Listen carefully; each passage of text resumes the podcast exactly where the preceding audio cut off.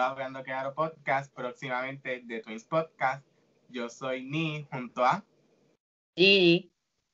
Y hoy tenemos a una invitada súper mega especial, mi madre, María Cruz, quien es enfermera graduada, que vamos a estar hablando sobre su experiencia con el COVID-19 y pues su, entorno de trabajo. Buenas noches. ¿Cómo te sientes? ¿Cómo te sientes? Ahora mismo en la silla. Épico. Pero ¿cómo te sientes al estar aquí? Bueno, buenas noches, gracias por la invitación. Eh, espero pues que la pequeña información que yo les pueda llevar les, les sirva de mucho interés para todos ustedes. Gigi, ¿quieres empezar?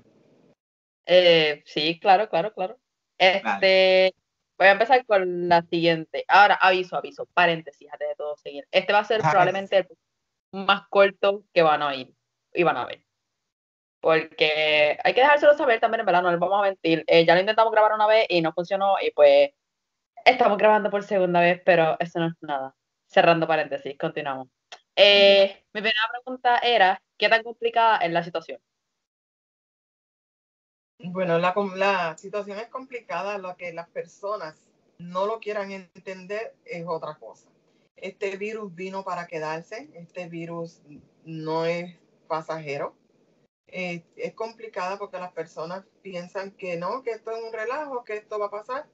No va a pasar, va a tardar en irse y mientras nosotros no pongamos de nuestra parte, no se va a ir. Hay que poner de nuestra parte para que el virus avance a salir de, aquí de Puerto Rico y del mundo entero. ¿Y cómo es el, el método de preparación cuando llega un paciente sospechoso o positivo al hospital en que tú trabajas? Bueno, en el área donde yo trabajo es el área de materno infantil. Eh, ahí nosotros, todo paciente que llegue con sospecha de COVID, lo tratamos como si tuviera el COVID como tal aún hasta que el resultado no sea negativo, lo tratamos como un caso positivo. Nos ponemos el equipo completo necesario. Esto incluye eh, bata, incluye mascarilla, corro, el face shield, los um, shoes cover. Es prepararnos completo de pies a cabeza. Aunque vayamos a estar en la habitación de la paciente cinco minutos, la preparación de, de vestirnos nos puede tomar de 15 a 20 minutos y cuidado sin más, porque hay que estar, hay que protegernos para protegernos nosotros, proteger el paciente y proteger al familiar de nosotros cuando nosotros lleguemos a nuestras casas y nuestros compañeros de trabajo también. Este, ¿cómo usted cree que podemos evitar el contagio? Usando las medidas necesarias de higiene incluyendo la mascarilla, el hand sanitizer. El hand sanitizer no cuesta nada, cárguelo en la cartera, cárguelo en un bultito. Las mascarillas también, usen mascarilla todo el tiempo. Mascarilla, hand sanitizer, el distanciamiento social, no salir de su casa a menos que no sea necesario, a menos que no sea una emergencia. Mientras tanto, manténgase en su casa, porque usted no sabe quién esté contaminado salir de su casa ya, se está exponiendo al salir por una, algo que no sea necesario. Pero lo importante el uso de mascarilla, el hand sanitizer, el distanciamiento social. Aparte del hand sanitizer, ¿podemos utilizar también el alcohol? Sí, se puede utilizar el alcohol. Se puede utilizar el alcohol, el hand sanitizer, inclusive si no tienes hand sanitizer y no tienes alcohol, el lavado de manos frecuentemente con mucha agua y mucho jabón preferiblemente jabón antibacterial. Importante, lavárselas. No tienes hand sanitizer, vuelvo y repito, no tienes hand sanitizer. No tienes alcohol a la mano, una buena lavada de mano con jabón, con agua y jabón. ¿Por cuántos segundos? De 15 a 20 segundos. ¿Si me puedo exceder de más? Perdóneme. ¿Y si me excedo de más? Nunca lo de los demás está de menos. Ya saben. Y pues volviendo al tema de tu entorno de trabajo, ¿cuántos casos han, han estado, o sea, positivos en el piso que tú trabajas? Al momento solamente hemos recibido dos pacientes posibles COVID. Hasta que, vuelvo y repito, hasta que no sale la prueba negativa, nosotros lo seguimos tratando como pacientes de COVID positivo. Ah, en el momento que llegan, pues se aísla el paciente, está solo en una habitación, se aísla, se le hace la prueba serológica, que es la prueba de sangre. Si saliera positiva la prueba de sangre, ahí es cuando entonces se le hace al paciente la prueba molecular, que es a través de la nariz. Pero todo paciente que llegue sospechoso se trata como paciente positivo, hasta tanto no salga un resultado negativo. Ok. ¿Y este cuánto dura el COVID en el cuerpo, en el sistema? Todo depende del paciente, porque hay pacientes que pueden estar 14 días asintomáticos. Tienen que estar 14 días en aislamiento y el COVID es algo que puede durar en el cuerpo meses. Por eso es que se le dice siempre recibir, eh, llevar las medidas necesarias eh, de aislamiento, de mascarilla, porque no sabe todo paciente, es todo, toda persona independiente, a toda persona no le da los mismos síntomas, personas pueden recuperar primero, pueden recuperar en uno o dos semanas, y hay personas que pueden durar más tiempo. Todo depende de la, de la constitución del paciente. y yo te pregunté esto la, vez pasada y yo te pregunté de qué tú crees porque el otro día me salió la notificación de Telemundo diciendo de que tal vez el sistema de salud de aquí de Puerto Rico pueda colapsar por, por, pues, por los contagios que están teniendo los enfermeros y los médicos. ¿Qué tú crees de eso? ¿Tú crees que sí puede colapsar? Sí puede colapsar, sí puede colapsar. Ya hemos tenido eh, enfermeras, siete enfermeras que han fallecido por el COVID. Hemos tenido compañeros de terapia respiratoria hemos tenido médicos que han fallecido por el COVID. Sí puede colapsar, sí colapsa.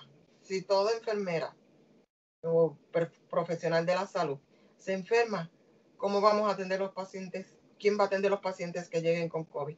Si, si el personal de salud está enfermo, no hay quien cuide a, esa persona que llegue con COVID. Puede colapsar si seguimos, ah, perdonando la expresión como boricuas que soy, al garete, esto va a pasar, puede pasar. Esperemos en Dios y la Virgen que no, porque pues la mayoría de los profesionales de la salud tenemos familia. Y una vez si, si colapsa el, personal de, salud, ¿cómo va a atender a la familia? Este, en su opinión personal, ¿qué usted piensa sobre que los estudiantes vuelvan presencial? ¿Usted cree que eso está correcto para este momento del COVID o no? No, no estoy de acuerdo ni como madre ni como enfermera. Estoy de acuerdo.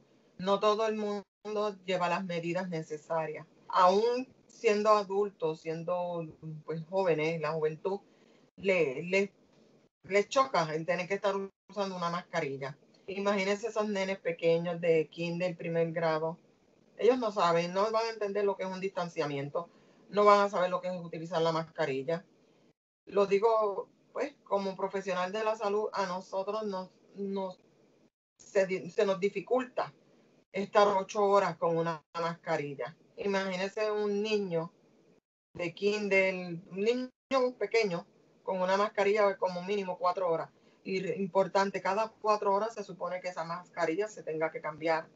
Un niño no va a saber lo que es cambiarse la mascarilla cada cuatro horas, o estar lavándose las manos cada 15 o 20 minutos, estar echándose hand sanitizer en lo personal y como profesional de la enfermería, no, no creo que sea necesario. No es prudente en este pico del COVID eh, irse en, a las escuelas presenciales.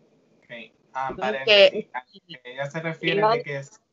Espérate, hombre, a la que ella se refiere que se tienen que cambiar cada cuatro horas son estas. Pero las de tela, tú le puedes echarla en col, moverla para que coja aire, cuánta cosa y pues la puede volver a usar, las que son de tela. Las de tela. Las quirúrgicas, que son mayormente las que usamos los profesionales de la salud, no las cambiamos cada cuatro horas. O, de ser necesario, si es tres o cuatro veces durante el turno, se cambia. Pero como, por lo menos cada cuatro horas hay que cambiarla. entre esas dos este, mascarillas, eh, ¿hay una que proteja más que la otra? O sea, la quirúrgica y la de tela. Mm, para mí, yo recomiendo mejor la quirúrgica. Porque la de tela, si tú no tuvieras eh, alcohol a la mano, pues vas a estar más de cuatro horas sin, sin desinfectarla. Por lo menos la quirúrgica te la tienes que cambiar cada cuatro horas. A veces es un poquito más costoso, las personas lo ven así, pero más costoso es perder la vida. Así que con un poquito más, te cambian la, la quirúrgica cada cuatro horas. La de tela la puedes utilizar siempre y cuando siga las medidas asépticas de estar desinfectándolas cada cuatro horas. Ok. sobre la orden ejecutiva actual que comienza, que comenzó ayer aquí en Puerto Rico, pues la gobernadora permitió más apertura. ¿Cómo que tú crees que ella deba hacer la próxima orden ejecutiva y si tuviera la oportunidad de decirle ahora mismo, imagínate que, que Gigi es la gobernadora, dile lo que, lo que tú le dirías a ella. en estos momentos no, está, no es el momento como para reabrir eh, la, la, economía ni los, ni los negocios, porque volvimos, estamos otra vez como empezando de cero. Han habido más casos, han habido más muertes. Eh, la pandemia ha seguido, no ha, no ha disminuido. Al ella abrir y ser, más flexible, lo que está haciendo es ayudar a propagar la pandemia.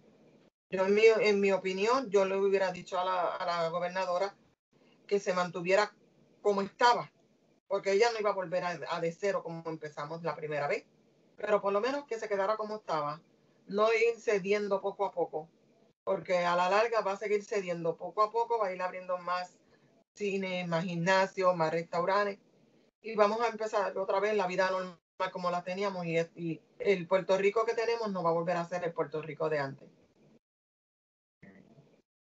Tiene un punto. Exacto. Tengo eh, mi última pregunta y es la siguiente. ¿El COVID es más peligroso que el cáncer? Tengo, en mi opinión, sí, porque el cáncer tú lo puedes detectar. El cáncer tú puedes hacerte una prueba y puedes detectarlo. El COVID no presenta síntomas. Son muchas las personas que son tan asintomáticos y no lo saben de que lo tienen. El cáncer por lo menos te da una señal, te da unos signos, síntomas que tú dices, pues déjame ir al médico a chequearme y ahí te pueden detectar el cáncer. El COVID no el COVID no, estamos, muchas personas lo, lo asemejan o lo asocian con que tengo un catarrito, tengo un flu, tengo la influenza y pues se dejan llevar por eso y no van al médico. Y desde que está la pandemia nadie quiere visitar un médico, nadie quiere visitar al médico y por eso es que los casos han seguido eh, aumentando. Porque me siento, me siento mal, pero ¿para qué voy a ir al médico? Esto yo lo puedo tratar en mi casa cuando vienen a ver ya el virus se ha propagado y son más y más los casos. Pero lo considero, en mi opinión, lo considero más peligroso que el cáncer. Aunque el cáncer no deja de ser peligroso, pero vuelvo y repito, te da unos signos y síntomas que el COVID no te da. Y puede ser tratable y se puede operar también. Sí, puede recibir tratamiento del cáncer y puede en nombre de Dios puede salir de, esa enfermedad, de, puedes salir de las garras de esa enfermedad y puedes seguir tu vida normal. El COVID, pues, lamentablemente hemos visto noticias de que tú puedes recuperarte, pero la más y nunca la vida tuya va a seguir siendo la misma de como era antes. Siempre quedan secuelas del COVID. Y pues mi última pregunta es, mi última pregunta son dos preguntas en uno. Ok, cuando tú estabas en la universidad, tú pensabas que esto iba a pasar, esta perra, que tú pensabas que esto iba a pasar mientras tú estuvieras trabajando como enfermera y, ¿cuál era la otra? Contéstame esa, que me acuerdo de la otra. Bueno, nunca lo pensé, pero siempre, siempre, desde que decidí estudiar enfermería, siempre pensé que me sabía que iba a estar expuesta a muchas cosas, a muchos retos, a muchas enfermedades, pero pues eso fue lo que decidí estudiar y no me arrepiento y si tengo que volver a estudiarlo, vuelvo y lo estudio otra vez. Siempre mis deseos fueron eh, irme de fuera de Puerto Rico a ser voluntaria, pero lamentablemente nunca se me dio, nunca tuve la oportunidad de hacerlo, porque pues lamentablemente tenía una madre que no me, no me dejó desarrollarme ni volar como hubiese querido volar a ser voluntaria. Pero nada, aquí estoy y sigo dando la batalla al 110% para que vengamos. Perdón, para que venga. Ay, no. Um, no acuerdo de la otra pregunta.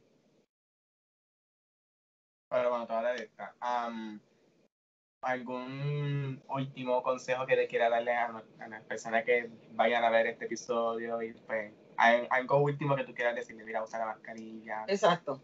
Como profesional de la salud, por favor, utilicen la mascarilla, utilicen el distanciamiento social, lávense las manos cada, cada rato, que se acuerden, desinfectense las manos, hand sanitizer, alcohol, háganlo por ustedes, por su familia,